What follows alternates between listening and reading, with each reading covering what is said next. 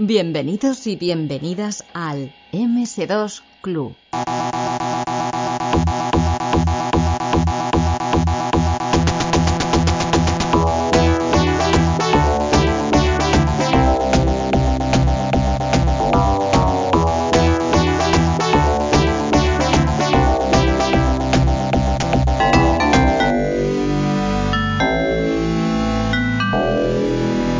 Bueno, Carlos, eh, el PC Fútbol ya está en el mercado ya, ya, está, probado, ¿no? Es un producto que, que vende. Pero desde bien pronto, desde el 93, ya comenzáis a diversificar con PC Basket, eh, con diferentes versiones. PC Fútbol Argentina, PC Calcio, eh, PC Fútbol Selección Española, o sea, un montón de, de diversificación. ¿Cómo, ¿Cómo, va esto? ¿Veis el éxito y decís, vamos a diversificar un poquito a ver si podemos acabar de copar los sectores, bueno, los nichos de mercado? Pues hay un poco de todo.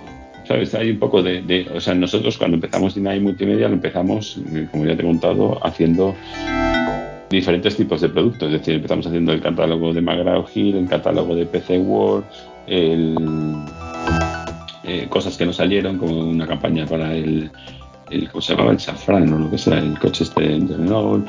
El, ¿El Megane era? No. no era Megane, el Megane yo creo que salía después. Ah, sería el Clio a lo mejor. No, se llamaba Safran o algo así, me suena. Madre mía, ni, ni idea. Sí. Bueno, eh, da igual, hicimos un montón de cosas. Eh, y cuando, cuando incluida después el primer el simulador profesional de fútbol, eh, que fue, sí, Renault Safrani, sí existe. O sea, que no me he equivocado del nombre. Qué curioso. Eh, entonces, eh, lo que es la memoria. O sea, ¿no? hay cosas que no me acuerdo de ayer y de repente me acuerdo de cosas de hace un nombre que no sé cómo me ha venido a la mente. Ah, pues bueno, sí, lo, lo estoy viendo y, y, y, sí, sí, del sí, 93 no o 94. Exacto, pues justo. Entonces, eh, cuando nosotros hicimos PC Fútbol, el primer PC Fútbol, eh, hay que tener en cuenta varias cosas. Una, salió como simulador profesional de fútbol. Lo hicimos eh, los Víctor, Pablo, Nacho, y yo, básicamente. Y luego la parte del simulador, no me acuerdo quién, un, un externo. ¿Sabes? Ahí no estaba todavía fundada Dynamic Multimedia. Ahí fue cuando José Ignacio, el dueño de Hobby Press, llamó y dijo que, porque eso salió con el grupo editorial Jackson, llamó y dijo que, que porque lo habíamos hecho con su competencia y tal, no sé qué, esto le explicaron la situación y fue cuando creamos Dynamic Multimedia. Pero, pero Dentro de eso, lo que José Ignacio quería era que, que, pasar sus revistas al multimedia, que en aquel entonces era un término que estaba sonando mucho y que nadie sabía bien lo que era, y que era el mercado, de, me acuerdo de la frase esa de, de los 0 mil millones de euros, ¿sabes? Porque todo el mundo hablaba de que el multimedia era el futuro, pero nadie ganaba dinero con eso, ¿sabes? eh, con lo cual, pero era un poco la, la, filosofía de la compañía, es decir, nosotros no creamos en multimedia con la filosofía de, oye, vamos a hacer PC fútbol, y esto, sino que creamos la compañía como diciendo, vamos a hacer, o sea, José Ignacio lo que quería era hacer eso, crear las, las versiones de sus revistas, las sesiones multimedia de sus revistas y empezar a meterse por ahí. Vale. Y PC, y PC Fútbol, que eso me lo dijo a mí personalmente, PC Fútbol en aquel entonces, como la primera versión vendió 7.500 copias, pues para él era una cosa como, qué gracioso esto. Bueno, bueno les, digo, les dejo que sigan haciendo estas cosas. No me importa, mientras hagan lo otro y mientras yo todavía voy viendo en qué dirección va la parte multimedia y, va, y cómo puedo monetizar esto. La siguiente versión, la primera versión de Dynamic Multimedia fue en PC Fútbol 2, que vendimos el doble, unas 15.000, ¿sabes? Sí. Y ahí ya, bueno, pues me pareció, empezó a parecer un poco más, más gracioso porque ya había cosas a él de la parte de negocio que le gustaban, ¿sabes? Lo de tener un front manager como Michael Robinson, un tío famoso, no sé qué, todas esas historias y ya le gustaban. Pero nosotros seguimos con la diversificación porque, bueno, teníamos un título que había vendido unas unidades que no eran tantas, con lo cual el siguiente paso era hacer el, la versión de básquet. Eh, después, como ellos habían tenido negocios con gente de Argentina, y, y, teníamos negocios con gente de Italia por, por, por temas de, de, de, de, productos de la época del final de Dynamic. Sabes uh -huh. que, que, como en aquel entonces eh, no, no es que cayera la industria patria solo, cayó la industria europea a lo bestia. Entonces, muchos, muchos contratos que habían de Navy Moves, de los juegos posteriores y toda la historia, pues no se, no se pagaban. O había compañías que a lo mejor no pagaban y toda la historia, pero eso bueno, pues dio lugar a ciertos contactos de, con compañías de diferentes países y uno de ellos era en Italia. Eh, ¿Cómo se llamaba? El hombre este, me acuerdo que luego su hermano estuvo con nosotros, era Ricardo, Ricardo Paulillo. Ricardo Paulillo. Ricardo Paulillo era además un directivo de Apple, ¿sabes? Entonces, bueno, pues eh, vamos a hacer la versión de PC Fútbol en, para Italia, ¿sabes? PC Calcio me acuerdo que el tío, a pesar de ser un jefazo, vino aquí a las oficinas, estuvo sentado conmigo traduciendo todo el juego, lo, tradujo él, o sea, conmigo sentado. Ah, él lo tradujo al, italiano y tú, o sea, él te lo iba diciendo y tú lo ibas poniendo. Claro, yo, o sea, ten en cuenta que todo, o sea, en aquel entonces el producto no estaba preparado para ser traducido, sino que la mayor parte de las frases y de todo estaba hardcodeado dentro del código. ¿Sabes? Entonces el tío se sentaba conmigo, íbamos viendo el código, le decía esto, tal, mira, sale aquí, ¿sabes? Con el porcentaje de, significa el número de goles o no sé qué, entonces lo, traducíamos, lo compilábamos, ejecutábamos, veía que hacíamos un testeo de, idioma, ¿sabes? Y que no petase, ¿no? El, programa por culpa de algún carácter o algo, que no, código fuente. Que la frase tuviese sentido. Ah, vale, vale. ¿Sabes? Sea, porque tú llegas ahí y le dices al tío, mira esta frase, no sé qué, te, te dice, vale, la traduzco aquí, pero luego la ves en el juego, sale con los goles o sale con no sé qué, y dice, no, esto hay que ponerlo en plural o lo que sea, lo que, lo que sea. Vale, vale, vale. De traducción. Y estuvimos ahí, pues eso, yo no, no me acuerdo cuándo fue, un par de semanas o lo que sea, estuvo ahí conmigo sentado, a pesar de ser un, es uno de los tíos más encantadores que he conocido en toda la, la época. Luego su hermano eh, Darío Paulillo, que le sigo teniendo como amigo en Facebook, fue el que nos ayudó a abrir eh, Dynamic Multimedia Italia, o sea, ya como compañía, ¿sabes? Creo que él, además le pusimos como de, director, no me acuerdo ya cuál era su posición. Pero el hermano, vamos, eh, Ricardo, uno de los tíos más encantadores que, he conocido. en Argentina igual, entre que José Ignacio quería abrir Hobby Press Argentina y que había... Sí, que Jesús Alonso lo envió a Argentina, ¿no? Sí, exacto. eso ya fue un poco posterior, pero las primeras versiones pues habían... Ah, vale, vale. Se llamaba... No acuerdo cómo se llamaba, Golfín, Golfín o algo así, un tío argentino, ¿sabes? Que, que pues, pues ya sabes cómo son, son negocios en Argentina, ¿sabes? sí, que les gusta más hablar que, otra cosa. Lo mandas, lo venden y a lo mejor luego no te pagan, ¿sabes? Pues ah, vaya, me cago. Parece ser que sí, O sea, ahora ya es más complicado, pero en aquel entonces, claro, no había. Era más, más, más usual, ¿sabes? Eso. Y este, en cambio, parecía un buen tipo y que pagaba y esas cosas eh, y nos mandaba los reportes de ventas, no me acuerdo cómo era y de eso sí que se acordará Pablo muchísimo mejor, porque yo estaba, o sea, yo de eso sí que de la parte de Argentina no me acuerdo mucho.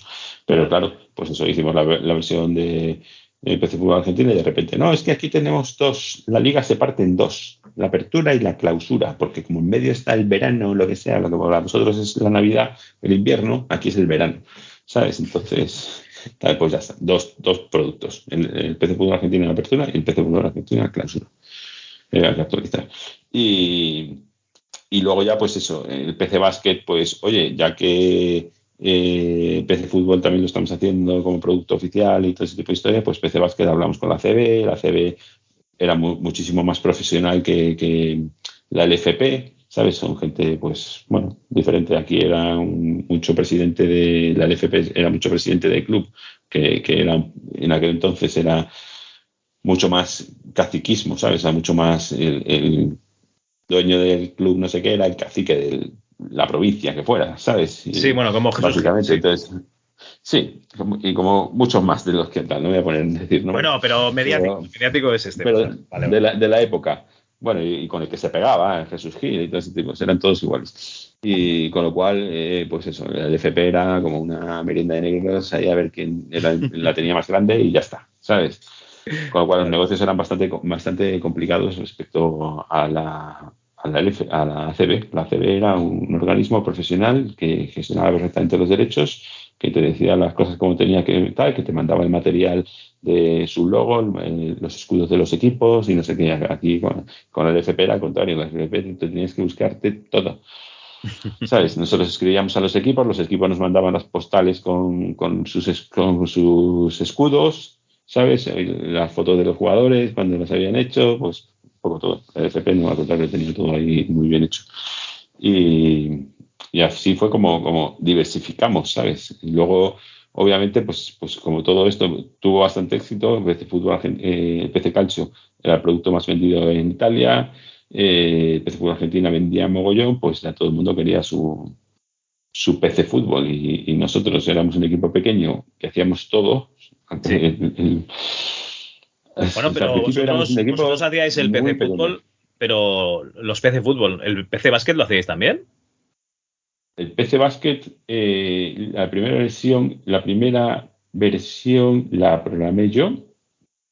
La segunda versión la programó un vecino mío de, la organización donde yo, vivía, pero básicamente estuve sentado al lado suyo todo el Enseñando cómo va, ¿no? sí, cómo iba.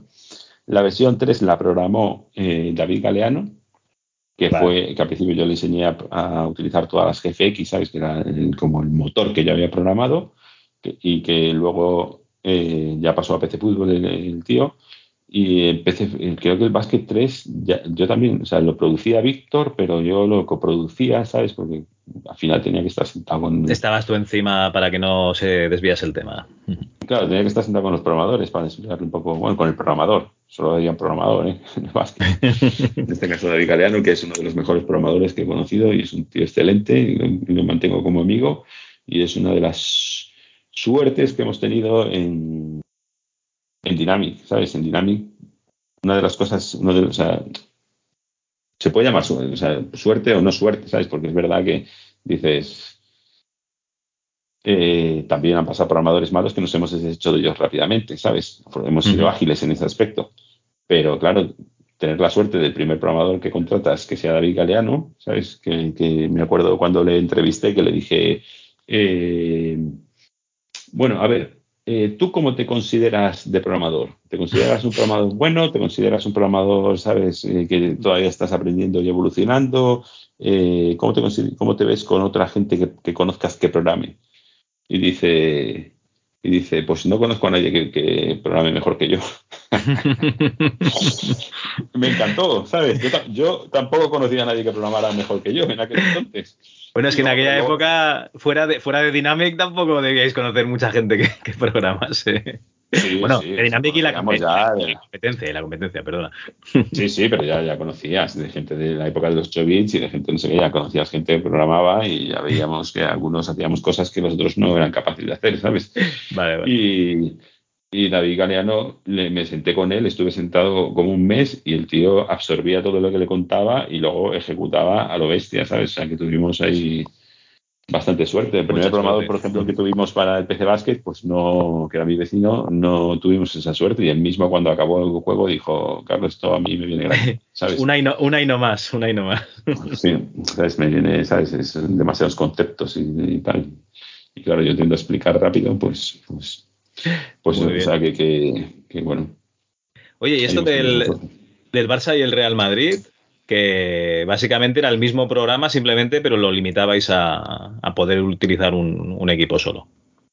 Esas, esas, son las cosas, ¿sabes? De, de, nosotros hacíamos, o sea, el equipito pequeño este que te cuento de eh, Marcos Jurón, David Galeano, Pablo Ariza, eh, había algún programador más, si había alguno, uno, alguno que, que cambió por ahí, Leo, Leo, eh, Leonardo, Leo Zayas. Eh, a nivel de programación y de gráficos, Grihan, otro que había por ahí que no me acuerdo el nombre, y Emilio en la parte de tal, esos hacíamos todos los. Todos, vale, vale. Y entonces nosotros estábamos ya reventados, sobre todo porque no nos daba tiempo a hacer la siguiente versión. Pero llegaba Jesús Alonso o llegaba quien fuera, sobre todo Jesús, y decía, oye, que nos han ofrecido esto de marca. De Unos señores muy amables. y, yo le decía a Jesús, tío, o sea, tenemos que empezar el nuevo PC Fútbol, que estamos ya en septiembre, básicamente, y teníamos que empezar. ya, eso ya era a partir del 5 y 6, que fue cuando salieron estos juegos. O sea, ¿cómo quieres sacar un juego a principio de la liga si todavía no hemos empezado a hacerlo, ¿sabes? La nueva versión. Y, ahí ya fue también cuando sacamos el PC Fútbol Plus, que era el PC Fútbol del año anterior, con la, con la base de datos nueva, que como ya estábamos trabajando en ella para el nuevo PC Fútbol, pues así ganamos un poco de oxígeno y tal, pero era, era, o sea, para nosotros era la muerte, ¿sabes? y ahora, y ahora con el Sport eh, también quieren, como hemos sacado esto con el, eh, marca del PC Fútbol Real Madrid, los del Sport quieren el PC Barça. Tío, además teníamos un problema, ¿sabes? Teníamos un problema gordo y era que en las oficinas en las que estábamos allí en la calle Ciruelos no cabía más gente. Vale. ¿Sabes? Que como decía Pablo Ruiz muchas veces, es que estamos aquí en modo zip. Estamos en modo comprimido. Teníamos gente en los pasillos ya, es que no, podíamos contratar, o sea, el problema que teníamos es que tampoco podíamos contratar ya más programadores para que empezaran a hacer ellos versiones. Entonces, como teníamos una mudanza prevista para, no me acuerdo cuándo fue, el 2000, no, el 2009, el 98, 97, que luego se en el 97, que luego se alargó más porque al principio querían pues tirar una de las paredes y construir ahí otro tal donde estábamos, luego que si nos movíamos a Pozuelo, que no sé qué, luego lo de, Pozuelo pues fuimos y pues había que, las oficinas que, alquilamos, que eran las antiguas de televisión española, que son las que ahora tiene Hacienda, eh, pues era básicamente una escombrera, ¿sabes? Era el edificio ahí, pero no tenía ni suelo ni nada, pues hubo que hacer todo eso, todo, todo eso llevó su tiempo y mientras tanto nosotros haciendo el mismo equipo pequeñito todas las versiones de Pet Fútbol. Madre mía, qué locura. Vale. eran, eh, conscientes, ¿eh? eran conscientes, o sea, que, que, Pablo Ruiz y José Ignacio eran conscientes de que estábamos a tope. A tope, que éramos, afortunadamente éramos chavales, que lo nos lo pasábamos bastante bien, porque, pues eso, porque nos íbamos a cenar, porque nos eh, comprábamos carros llenos de todo tipo de bolsas de, de, de ganchitos, gusanitos, no sé qué, luego cajas y cajas de Coca-Colas, Red Bulls, Fantas, aguas, todo lo que la gente pedía, ¿sabes? Yo me iba con cualquiera de ellos, me iba con David Galeano, nos íbamos al Hipertor, cogíamos un par de carros, o me iba con dos y cogíamos tres carros y los llenábamos de todo tipo de cosas, íbamos a la oficina, las poníamos allí. la gasolina. y según llegábamos, se levantan todos ahí ya a, coger cosas. Y, luego es verdad, pues eso, lo típico, que cuando estás trabajando tantísimo y, somos y teníamos esas edades, que ahora lo ves con la distancia y dices, puff, ¿sabes? Qué locura. Eh, pero en aquel entonces, pues eh, nos lo pasamos. O sea, llega un momento en el que de repente, por el cansancio o lo que sea, le llamamos, nosotros le llamamos la barrera. Ya hemos pasado la barrera. Entonces te empiezas a reír por cualquier chorrada, ¿sabes? Entonces de repente salen los jugadores y salen haciendo ahí cualquier tipo de, chorrada y nos acercamos y ja, ja, ja, y una risa así, ja, ja, mira, ja, ja, ja, ¿sabes? Estamos ya como... Estabais derrotados ya directamente. Sí, estábamos ahí. Yo realmente lo recuerdo o sea, tengo recuerdos ya de las últimas versiones en las cuales ya empezábamos a ser un poco más mayores y ya a lo mejor teníamos novia o lo que sea. Eh, tengo algún recuerdo malo, ¿sabes? De, de, quemado. Sí. Pero otros años los recuerdo mm, como una, o sea, no, que nos lo hemos pasado muy bien. Y, y, entonces esa perspectiva que podía ser mía a nivel de que yo era socio de la compañía y era jefe, pues, pues una vez ya cuando éramos más mayores y ya habíamos, ya nos habíamos ido, ya tenía amistad con muchos de los programadores, pues, pues a algunos les pregunté, dije, oye, vosotros aquello, ¿sabes? crunch constante que teníamos y tal, cómo lo vivíais y no sé qué, no sé cuánto. Y me acuerdo que me dos de ellos me dijeron que para ellos era, había sido la mejor, la mejor época de su vida. Claro, es que es como. Muy bien. Claro, es como si estás con un grupo de amigos, yo que sé, en mi época, pues a lo mejor jugando en LAN al, al Unreal o al Quake, ¿no? Y, vosotros estabais, eh, no en LAN, porque no estabais, bueno, alguna parte sí que estaríais jugando, pero básicamente estabais haciendo lo que más os gustaba, si es normal. Mm. Sí, y además yo, yo una de, o mi máxima preocupación era cuidarles y protegerles, ¿sabes? De, de la producción. del resto de la parte de la compañía, claro. Es decir, por ejemplo, eh, además de que yo les, yo les invitaba a cenar y les invitaba a desayunar todos los días que nos quedábamos eh, tarde, eh, o pedíamos comida o, ¿sabes? O lo que sea, todo eso yo me preocupaba de moverlo, de pagarlo, de que todo el mundo pidiera lo que quisiera, ¿sabes? De, ir a comprar luego con gente y comprar todo lo que la gente quisiera. O sea, de que estuviéramos allí en un entorno más o menos feliz y de, de los espacios y todo ese tipo de historias. Luego, pues yo, yo, tenía también tenía mis peleas, ¿sabes? Con, con me acuerdo, por ejemplo, el, comercial, ¿sabes? Que yo dije, oye, cuando salga el juego, las primeras unidades que se fabrican, quiero aquí una caja y quiero que se les dé a cada uno de los equipos, de dos o tres copias, creo que eran tres copias, a cada uno de los... De los que han participado, a, ¿no? los, a los que hemos estado aquí. Y quiero que sean las primeras. Quiero que, no quiero que ninguno de ellos llegue a su casa y su vecino tenga el PC fútbol antes que lo tengan ellos. Pues el comercial decía que no, tío. decía que no, que él, que, él tenía muchas, muchas de estas de ventas que, y que, cada copia era muy importante para él y que no sé qué, que no podía deshacerse de un par de cajas. Y yo le dije, me, da igual lo que opines y lo que pienses, ¿sabes? Pues piensa que, que tienes dos cajas menos, ¿sabes? Pero yo quiero que la gente de aquí se vaya con su copia y la tengan antes que nadie. ¿sabes? Pues todas esas cosas. Al final se, valor, se valoran con el tiempo, ¿sabes? O, sea, cuando tenía algún problema o venía alguno y me decía, Carlos, ¿me puedo coger la tarde de mañana para, para porque tengo un examen, ¿sabes? Como teníamos esas edades, yo le decía, cógete el día de hoy y te coges el día de mañana y te vas a tu examen tranquilamente, ¿sabes? Habiéndotelo estudiado y, y ¿sabes?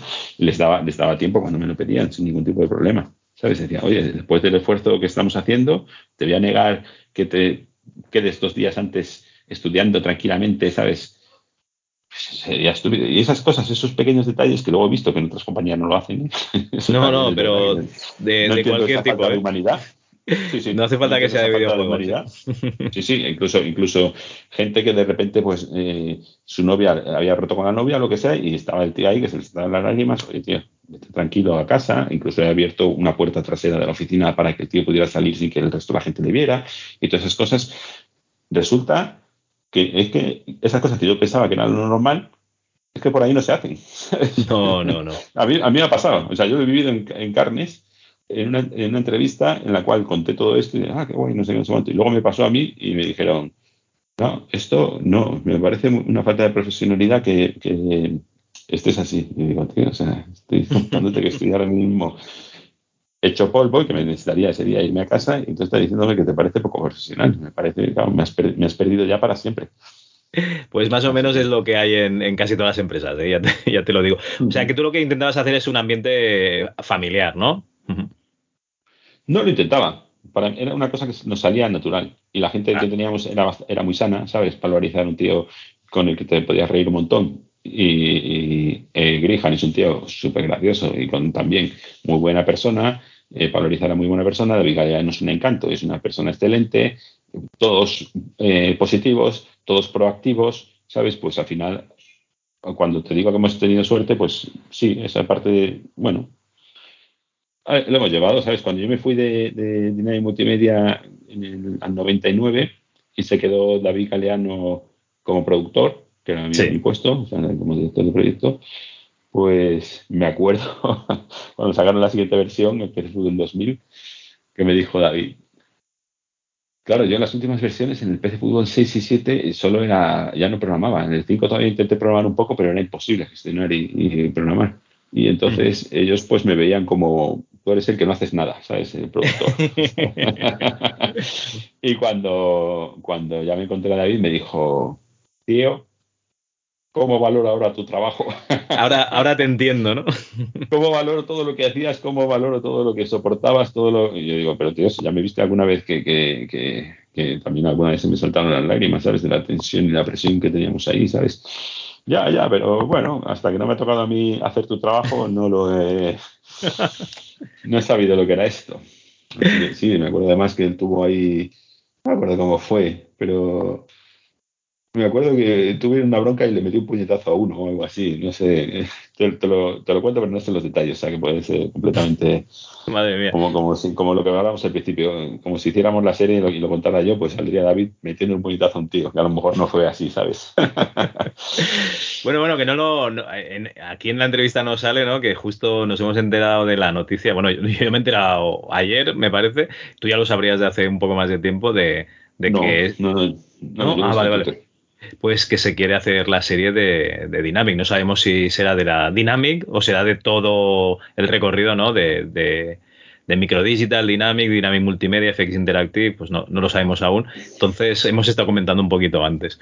Oye, pues mm, no está mal, ¿eh? O sea, igual te ponen a ti pegándole a la gente en lugar de abriéndole la puerta de atrás para que se puedan ir tranquilamente a casa a, recuperarse. Vete a saber. Pues no, yo no tuve ningún. Tú dilo aquí y así ya puedes decir. yo no le pega a nadie. No, yo tenía, yo tenía, o sea, eh, sí, Grihan, por ejemplo, me dice, ya, tú es que, o sea, cuando luego, claro, muchos años más tarde, en el 2006 o por ahí, pues creé una compañía con Grihan, ¿sabes? La de Crocodile. Sí, sí, sí. Y, hablando de cosas, decía, con la novia que tenía entonces o con tal, que le decía a Grihan, es que Carlos antes era mucho más capullo, era más cabrotete, más, más, en el sentido de, que era más ejecutivo, ¿sabes? Es la verdad, pero es que no teníamos, no teníamos opción a otra cosa. Es decir, estábamos haciendo juegos sin parar, que teníamos el lanzamiento y entonces las tonterías las mínimas. Pero siempre con. Siempre eh, cuidando a la persona, ¿sabes? Yo nunca he sido una persona que. Pero, pero, pero. Pero como he dicho muchas veces, ¿sabes? Cuando luego he estado en otros trabajos, es decir, cuando me dicen, oye, ¿cuál es? O, incluso me preguntaba mi jefe que me decía, eh, cuando estoy en Pamplona, Carlos, ¿cuál es tu secreto? ¿Sabes? ¿Cómo puede ser que tengas a la gente aquí feliz haciendo el mejor trabajo de la compañía? ¿Sabes? Mientras que el resto de tal, no sé qué, le digo, pues, ¿sabes? Una de las cosas para mí principales es, un poquito lo que hemos hablado antes, es ser honesto, ¿sabes? Entonces, ser honesto implica dos cosas. Una, ser honesto con la gente y exigir que ellos sean honestos conmigo. Es decir, nada de milongas, nada de tonterías, nada de no sé qué, ni por mi parte ni por la suya. ¿sabes? Ir de frente y, oye, si tú necesitas algo, necesitas irte a estudiar, necesitas lo que sea, no sé qué, yo lo entiendo y te dejo sin ningún problema. Ahora, si me, vas a tomar el pelo, ¿sabes? Pues no. y ahí soy viajante, no soy de los que, uy, es que, ¿sabes? Pues, pues, mm, sí, ya está. Es que me acuerdo en alguna vez en Dynamic también cuando, cuando decidimos echar a alguien que, me, decía, Pablo, ¿estás seguro de esto? Es que... Mm, y, los riesgos que tenemos y no sé qué, le digo, hablo de verdad, fuera, a la mierda, ¿sabes? Lo quiero ya fuera, me da igual, ¿sabes? Ya encontraremos a otro y todas esas cosas. Pues sí, en ese aspecto, vale. Vale, vale, vale. Oye, una cosita que te quería preguntar. Eh, yo sé que había desarrollos externos. Bueno, de hecho, en la época de Dynamic, muchísimos juegos venían, venían de fuera. Incluso estaba, pues yo que sé, el último juego así un poco fuerte, ¿no? El, Risky Hoods vino de fuera. En la época de, Dynamic Multimedia, incluso llegaste, bueno, llegasteis, llegó Dynamic Multimedia a comercializar juegos extranjeros y algunos desarrollados en España, como el Cyberpolis. Pero yo es que me pongo a mirar la producción propia y de la época en la que estabais todavía tú y los hermanos Ruiz, o los hermanos Ruiz y tú, eh, solo veo el Arctic Moves de producción propia. ¿Esto es así o, o he errado?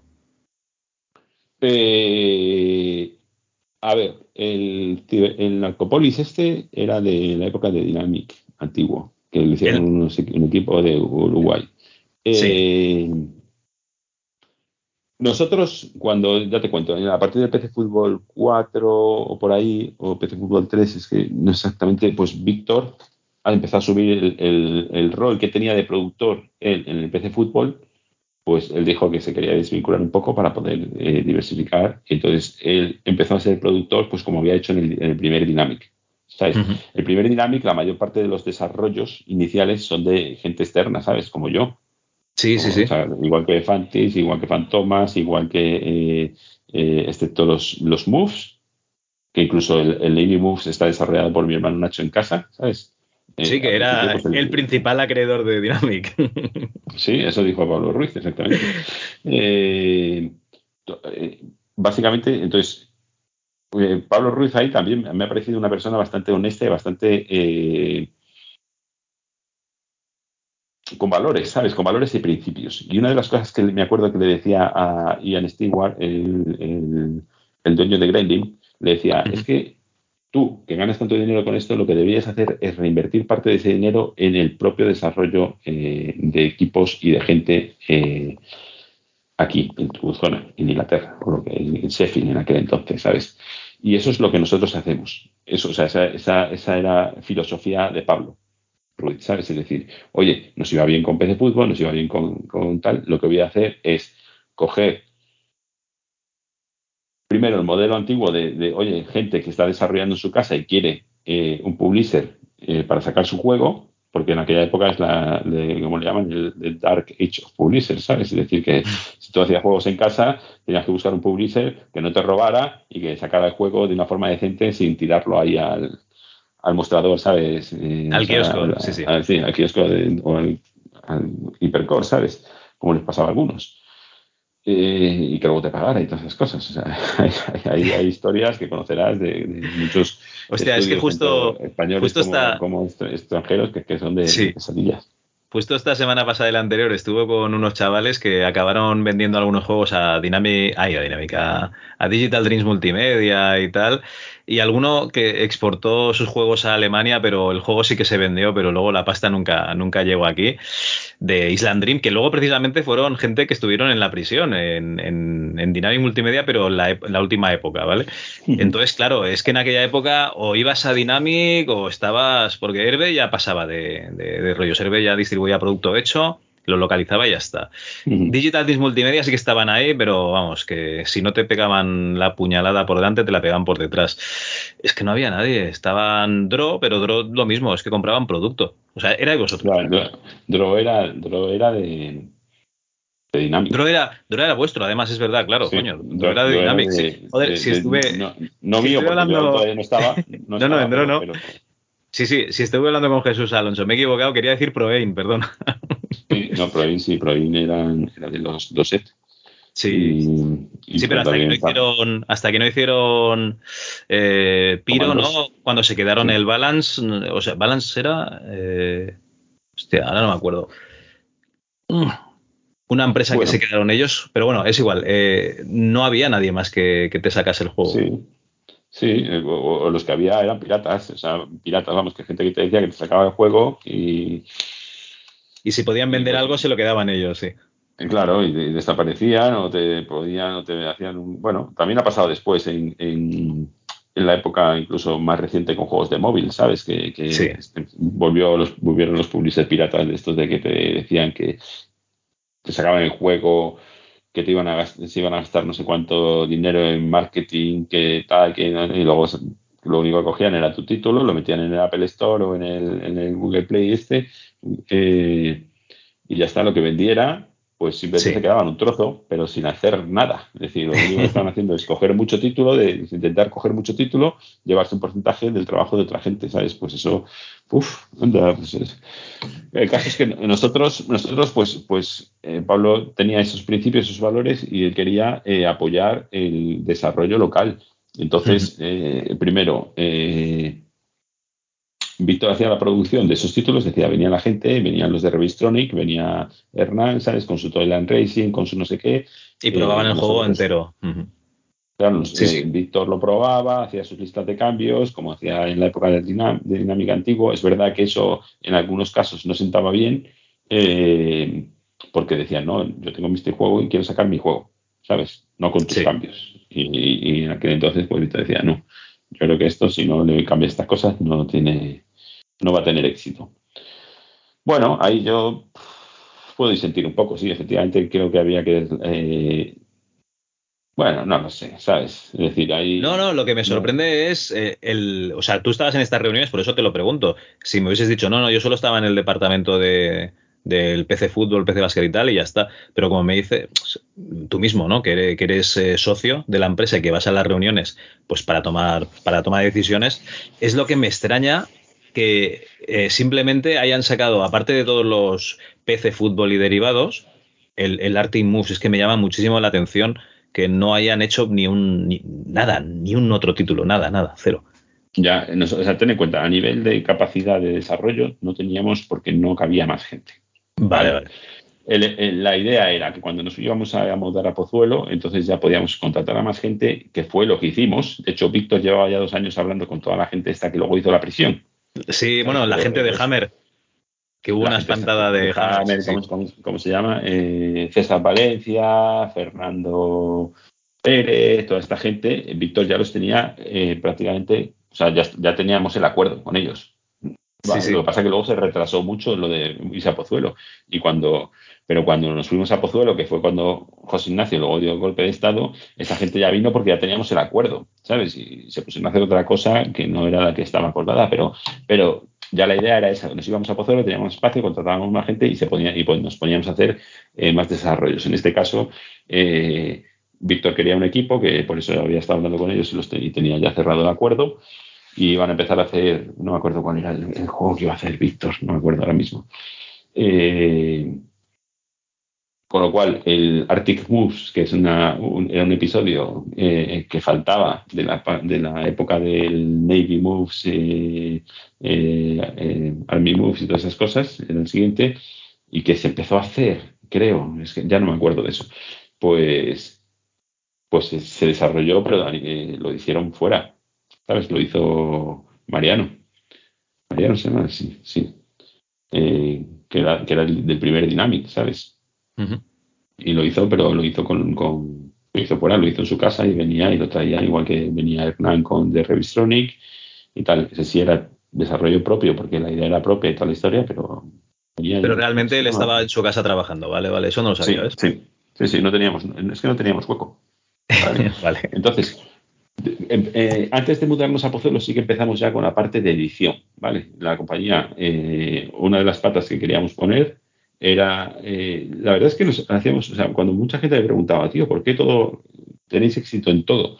Y yo les decía, pues yo creo que sobre todo porque hacemos las cosas bien, hacemos las cosas muy bien, eh, cuidamos todo a lo bestia, todo, o sea, de la parte de del producto propio, te das cuenta, todo lo que Pablo ahí es el máximo artífice de esto, toda la parte que es marketing, que es eh, el cuidado del producto, el placement. Nosotros íbamos al kiosco, íbamos a los centros comerciales, poníamos en, el centro de caja, poníamos las cajas estas grandes donde poníamos nuestros productos, que luego llegaba gente y metía los suyos, ¿sabes? El, precio, íbamos a un precio revolucionario, ¿sabes? Que en aquel entonces muchas otras empresas no lo soportaban, ¿sabes? De 1995 pesetas. Eh, para el PC Fútbol y eso.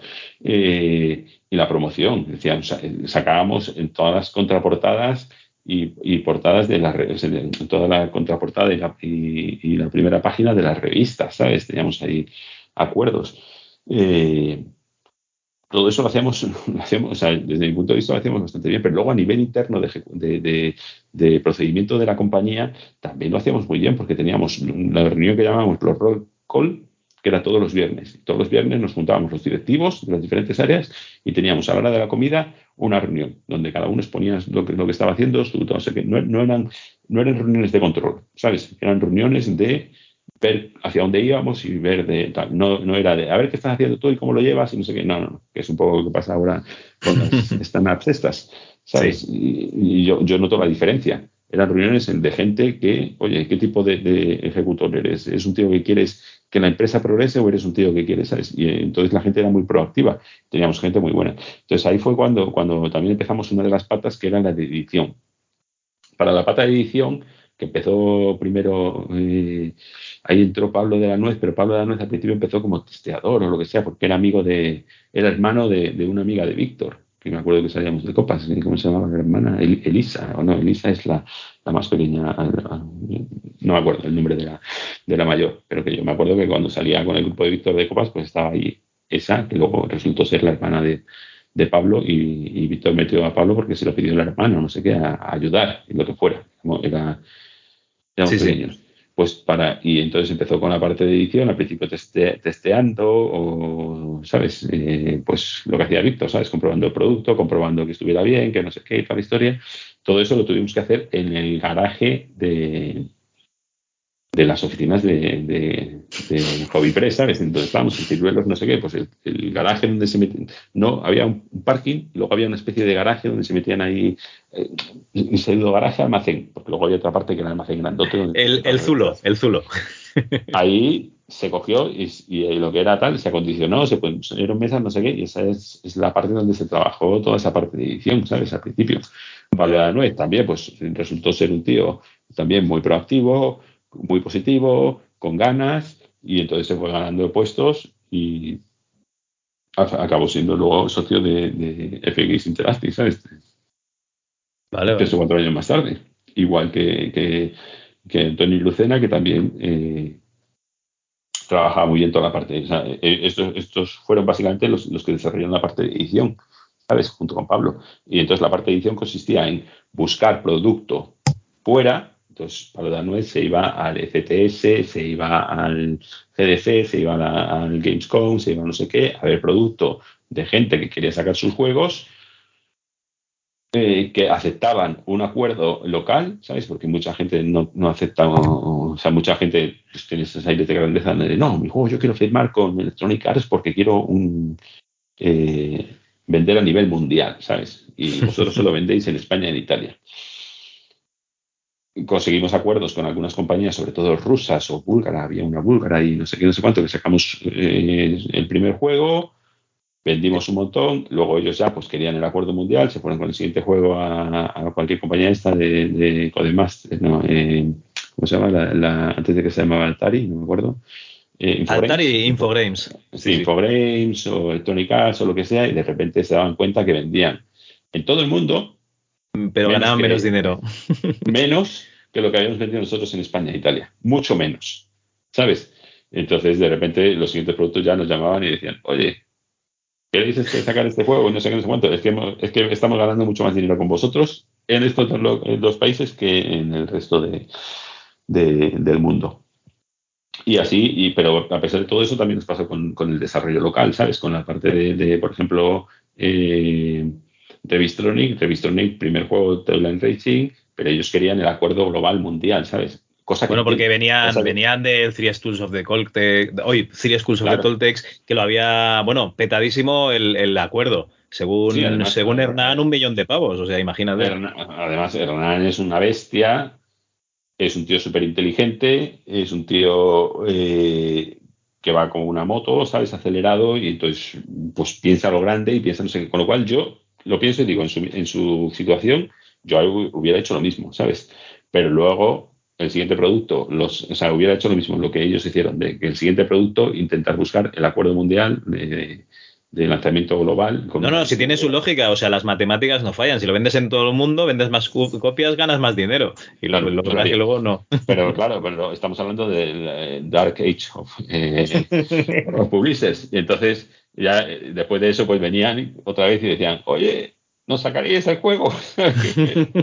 no, o sea, al final nos dijeron que iban a hacer no sé qué campaña, que no sé qué, no sé cuánto, y lo que han hecho ha sido fabricar cajas y ponerlas ahí sin ningún tipo de publicidad, sin ningún tipo de, ¿sabes?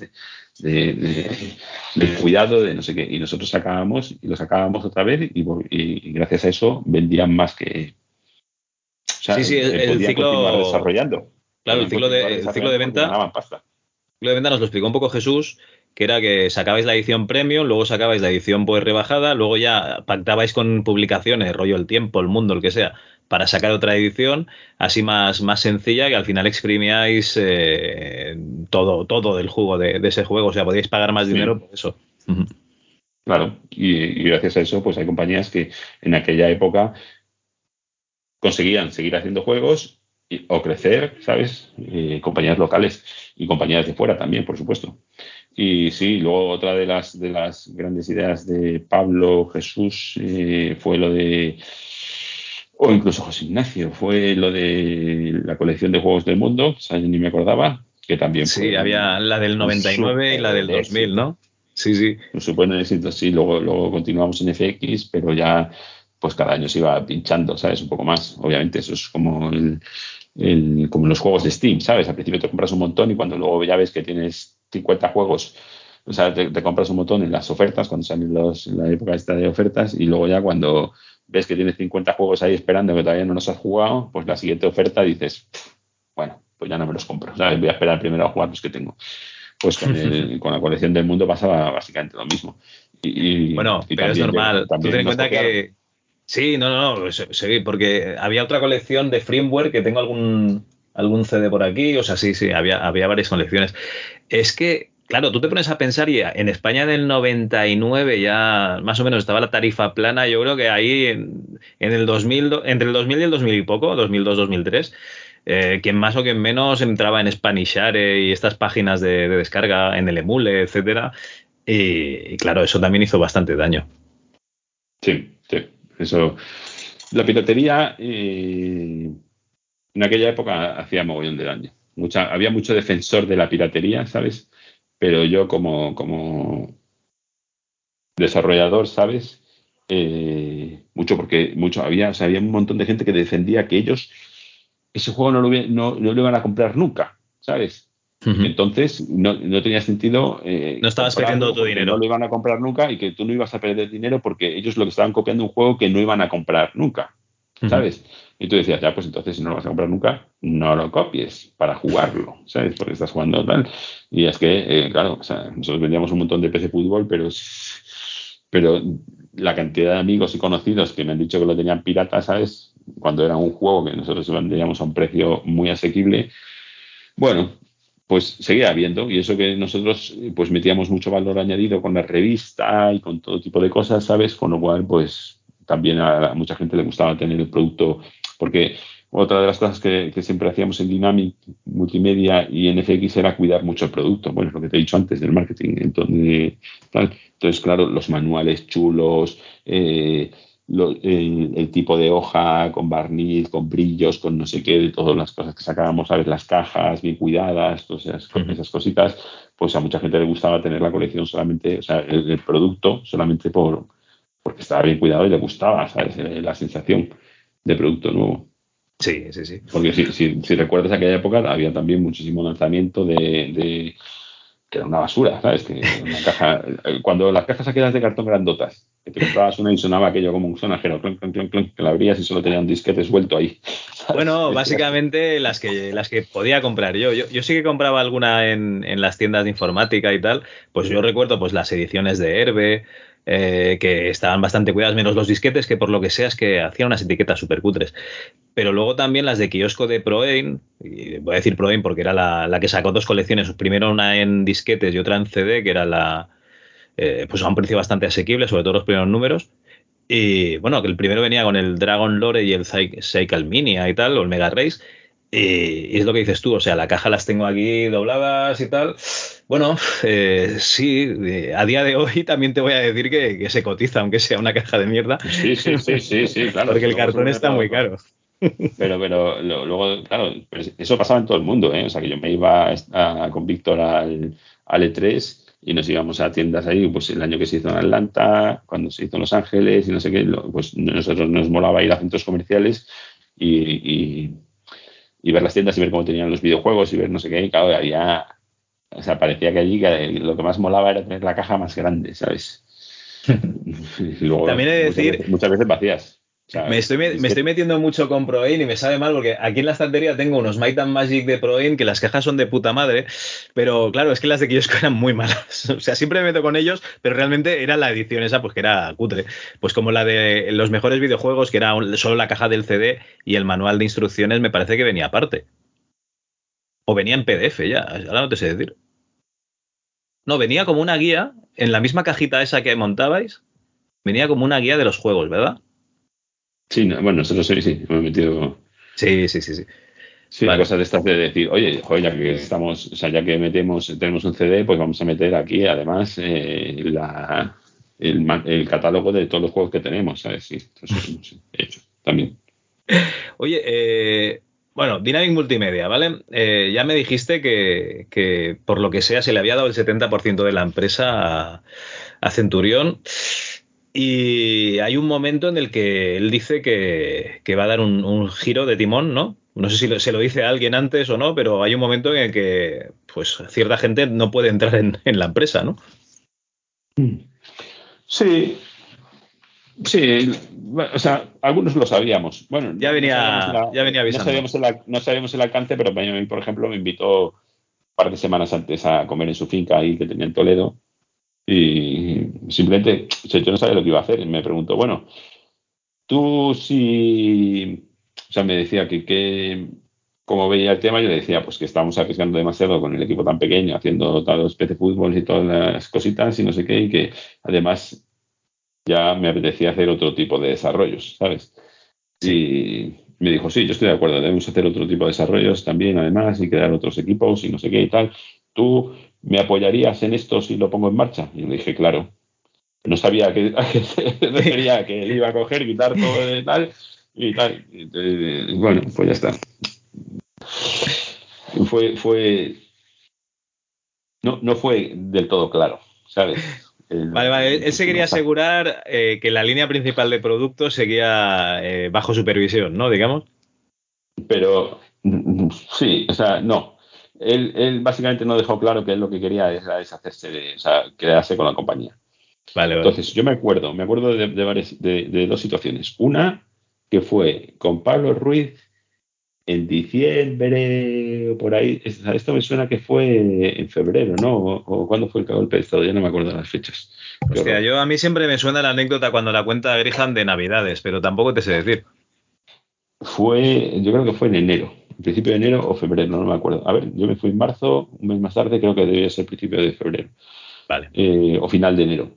Entonces, me acuerdo, eh, Navidades, sí, porque además me iba a ir con, justamente ese año me iba a llevar a Grihan y a David Galeano a, a Imagina que se hacía en Monte Carlo.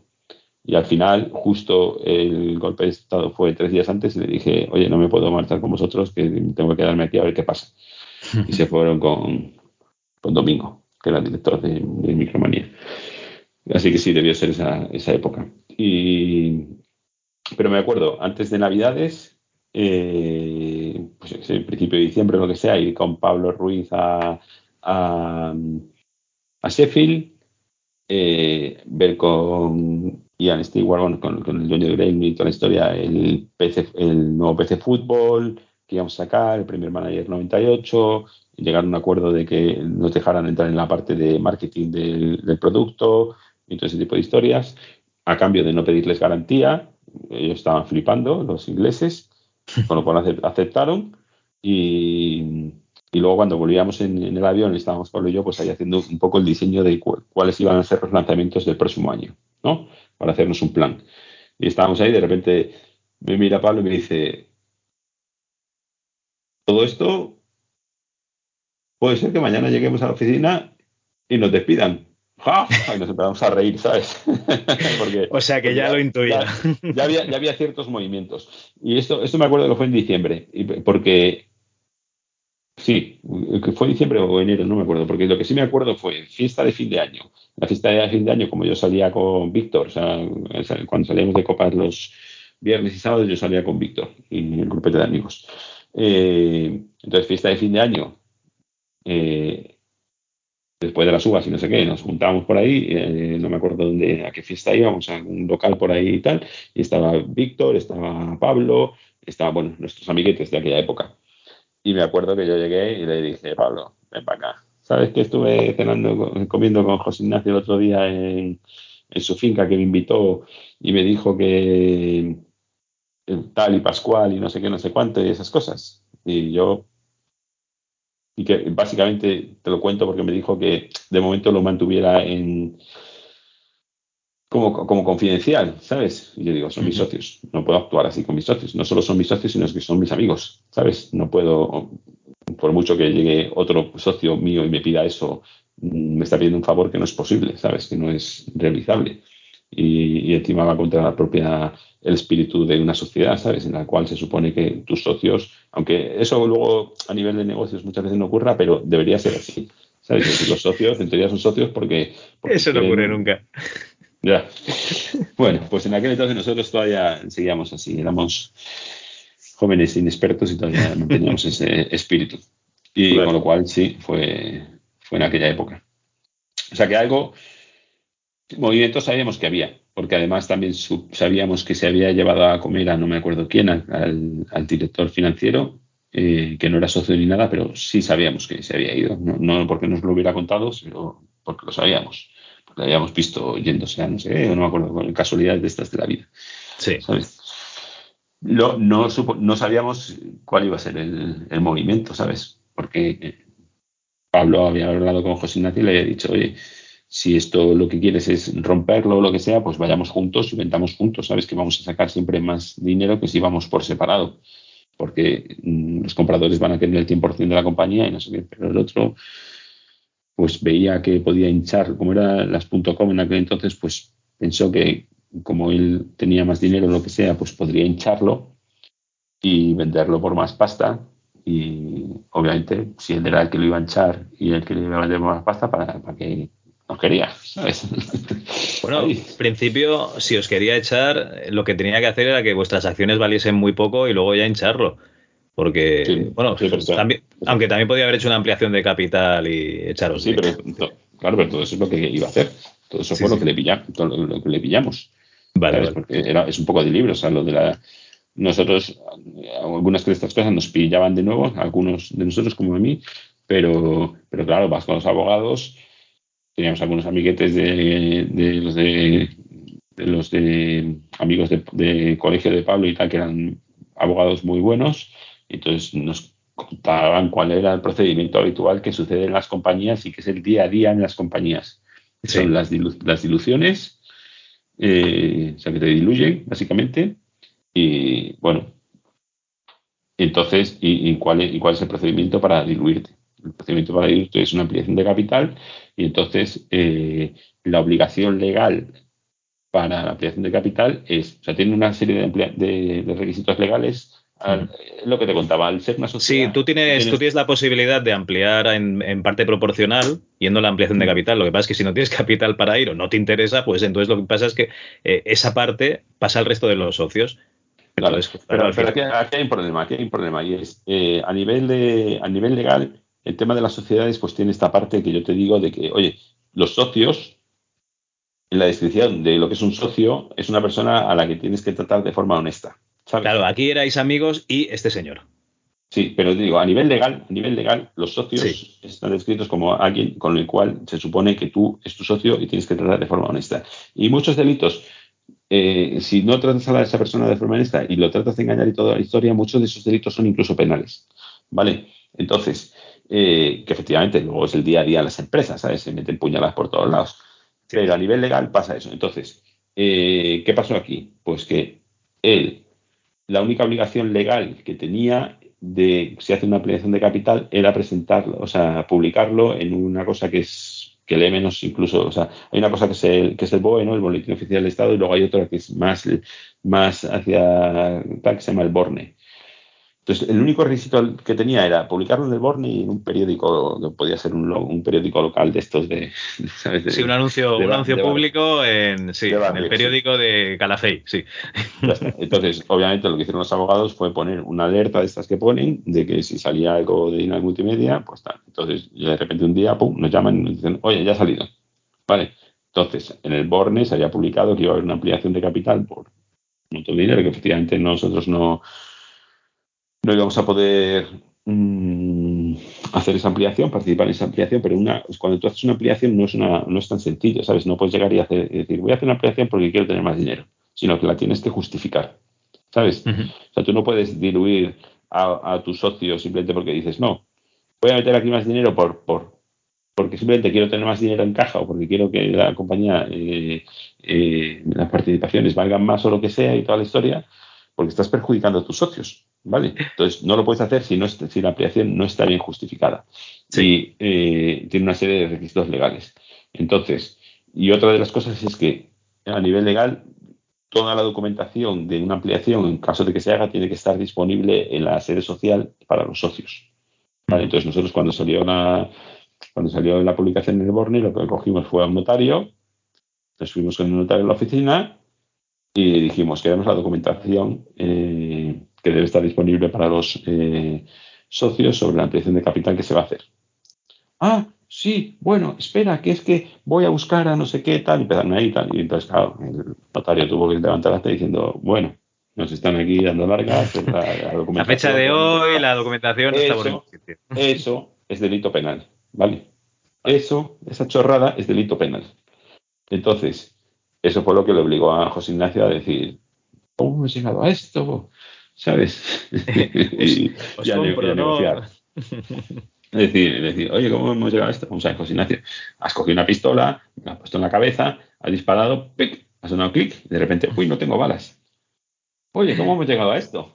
te ha salido el tiro mal. Y eso fue así, fue como, como conseguimos que, bueno, desde la parte de tal, después siguieron siendo, o sea, él tenía unos unas abogadas que antes había sido, una abogada, por ejemplo, que antes había sido la abogada de Dinamo Multimedia y lo, pero era la abogada de José Ignacio, que, que nos trataba súper bien, pero en aquel entonces era una perra, ¿sabes? O sea, era todo, era todo, todo de forma beligerante, ¿sabes? Todo lo que se podía hacer de forma educada o se podía hacer, venga, pues aquí estamos, no sé qué, no. Allí parecía que tenía la orden, tanto ella como su otro, el otro abogado, de todo, vamos a hacerlo de forma desagradable, que se sientan mal.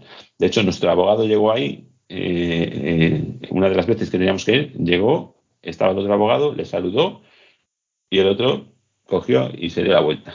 Y dice, esto, o sea, que vosotros os peleéis es normal porque por las emociones que puede haber, ¿sabes?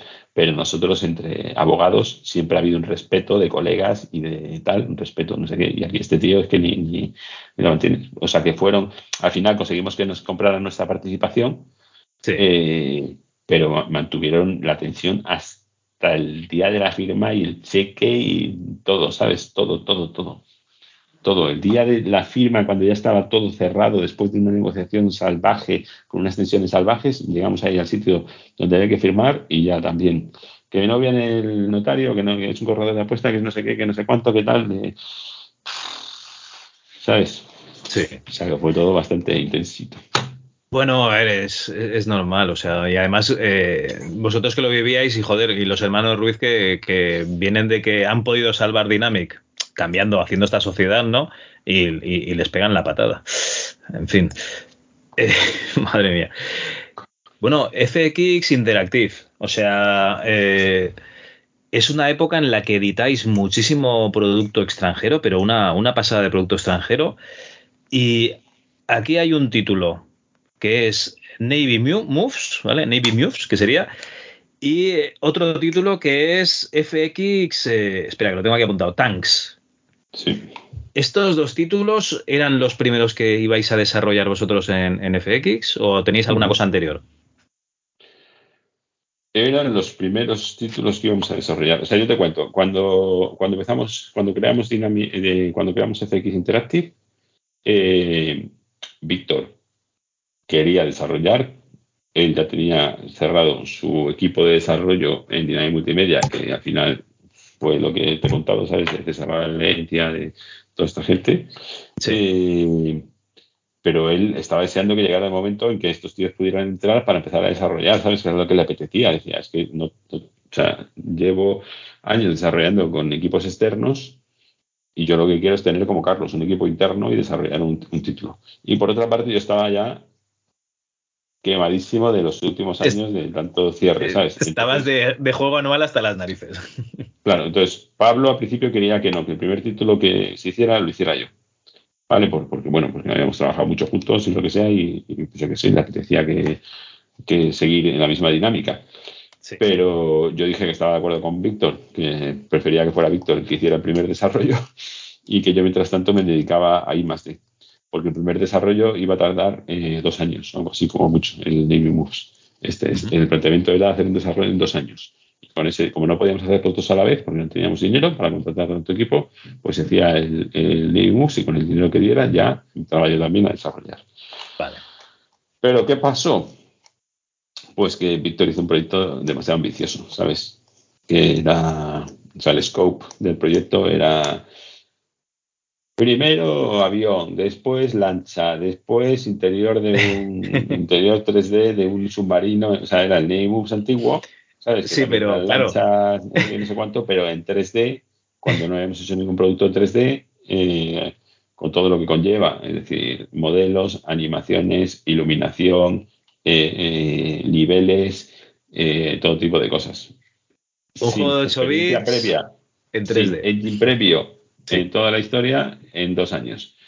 Con guion, se quería que tuviera un guion, eh, diálogos, eh, un montón de cosas. Pues obviamente no del tiempo. Y, al final, eh, yo mientras tanto, y más de, pues quería crear un juego online, entonces empecé a desarrollar FX Tanks, yo solo. Hice todo el, pero las, herramientas que usabas tú para hacer el FX Tanks eran las mismas que luego se iban a usar para el Navi o, ibais por separado? El, engine que yo hice de sonido eh, se utilizaba para el Navi. luego el sistema de shaders yo lo desarrollé para FX Tanks y se lo enseñé a Víctor, a Víctor le pareció una idea buenísima y lo eh, implementaron, no lo no utilizaron el que yo tenía porque yo lo hacía en OPGL y ellos estaban en DirectX, eh, del 3D, pues eh, no, pero el, o sea, la base del lenguaje de shaders, sabemos que no, eran shaders programados ahora, sino eran los típicos de textura 1, textura 2, blending mode, eh, wrap mode, no sé qué, tal. Eh, Testcore, ¿sabes? Para que la textura se moviera o lo que sea, pues lo que eran los shaders antiguos, igual es parecido al Quake y esas cosas, ¿sabes? Pues eso mi hermano lo implementó en, en 3D. O sea, mi hermano fue, era programador del Navy. ¿Vale? Y eso aparte sí la implementó ahí. Y, pero claro, mi juego de tanques era un jueguecito que no tenía animación, no tenía eh, historia. No tenía historia, no tenía toda la parte de engine de, de, skinning, ¿sabes? Y todo ese tipo de historia. Eh, pues no, no, el engine era más avanzado del que ellos tenían. De hecho, ellos hicieron una cosa, vamos, que eso hizo mi hermano, que era un plugin para 3 Studio Max que creaba toda la iluminación con, con Light Maps, ¿sabes? Que era lo que había en aquel entonces.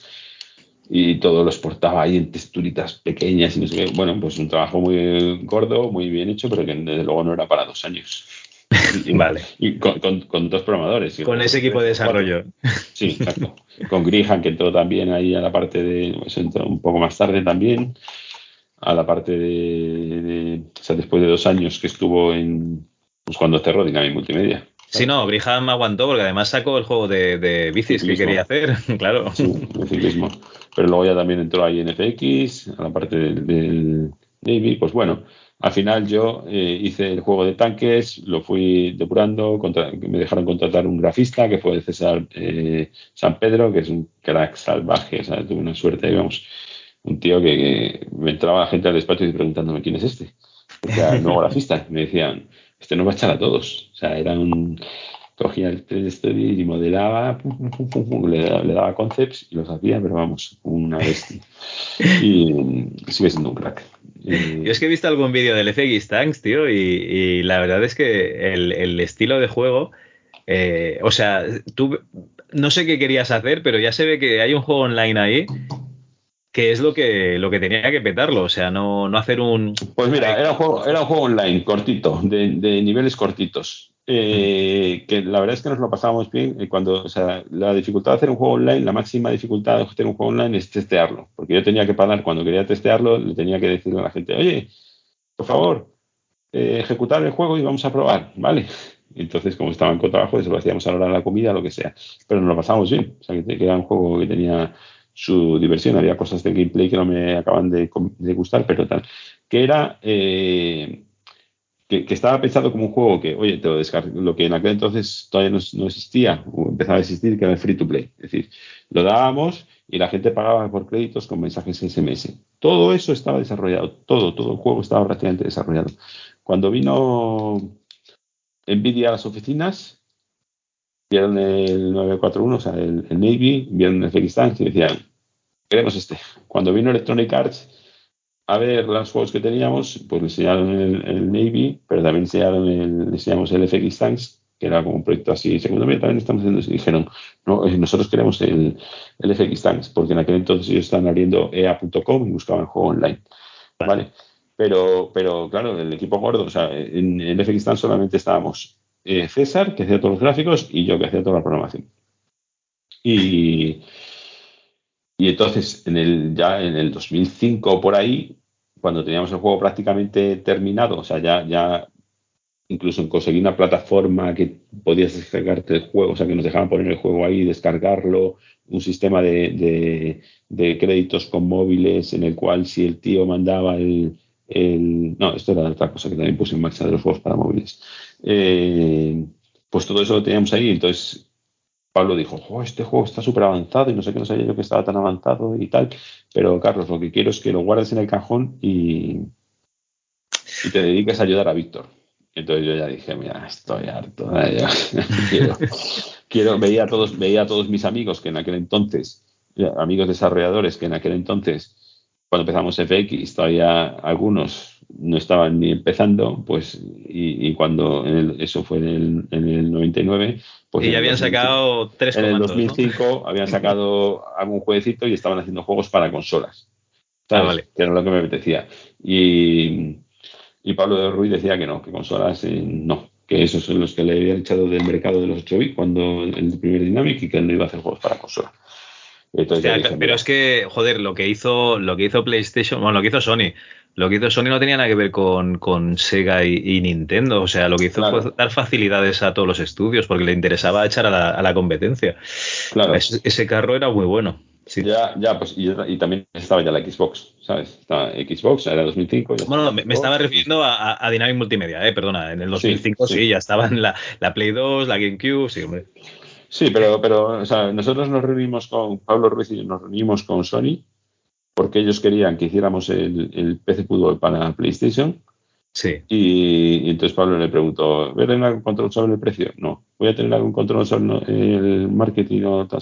No no, no. En aquel entonces todavía, si tú sacabas un juego para PlayStation, es para PlayStation 2, eh, ellos eran los que fabricaban, ellos eran los que sacaban el juego, ¿sabes? O sea, no es, como ahora. Un poco como, como, Nintendo, pero sin pagar los cartuchos por Claro, en aquel entonces todavía era, era la segunda generación, bueno, la tercera generación de consolas, pero seguía con el modelo de las primeras consolas, que decir, oye, la consola es nuestra máquina y nosotros decidimos qué es lo que aquí sale y lo que no sale. Es decir, tú no tienes derecho a decir, soy desarrollador de Sony y voy a hacer el juego que me dé la gana. No. Nosotros te decimos si puedes o no puedes. ¿Sabes? En PlayStation 3 todavía era así. Nosotros cuando hicimos Acero, al principio nos dijeron, no, este juego no.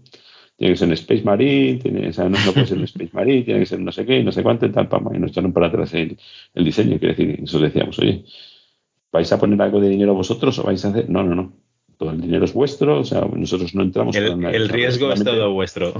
El riesgo es todo vuestro, simplemente os decimos si este juego, si lo hacéis, si, va, si vamos a dejar que salga en nuestra consola o no. ¿Vale? Así que, bueno. Entonces eh, ahí cogí y decidí que me marchaba. Vale. Y, luego, años más tarde, o sea, todavía el, el no había salido. Ah, en 2012 tengo aquí apuntado, o sea que imagínate, si fuisteis pues en el 2005. Sí. Claro, nosotros, ahí me decía Pablo, quédate, eh, que esto eh, ayuda a acabarlo y en seis meses estará acabado. Y yo decía, esto me quedan seis meses, vamos, me quedan. Pero tu hermano se quedó todos esos años.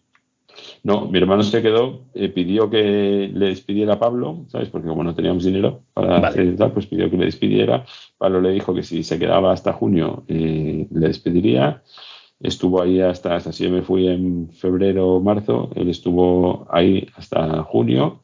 En junio llegó y le dijo, Pablo, ya está, está aquí, y tal. Y Pablo le dijo, no, no, no. Mi idea era que te quedaras hasta al final, hasta que se acabara el juego. Y como el juego no está acabado, pues no te despido. ¿Sabes? No te, no te di el despido. Joder. Y ya está. Sí, ahí tuvo uno de esos detalles. Víctor me decía, lo siento mucho, tío, ya sé que era lo que habíamos acordado, ya sé lo que tal, y no sé qué, pero ya sabes cómo es Pablo, y cuando Pablo se le mete una cosa en la cabeza, digo, ya, pues, Víctor, tío, pero era lo que... O sea, mi hermano lleva aquí, ¿sabes? Tres meses o seis meses, no me acuerdo cuánto eran, eh, haciendo el juego cuando podía haber estado ya desarrollando el nuestro. ¿sabes? Sí. Bueno, cosas que pasan. Eh, sí, bueno, a lo mejor había una traición ¿no? de que te fuese sin acabarte y la, la puntillita fue esa. En fin.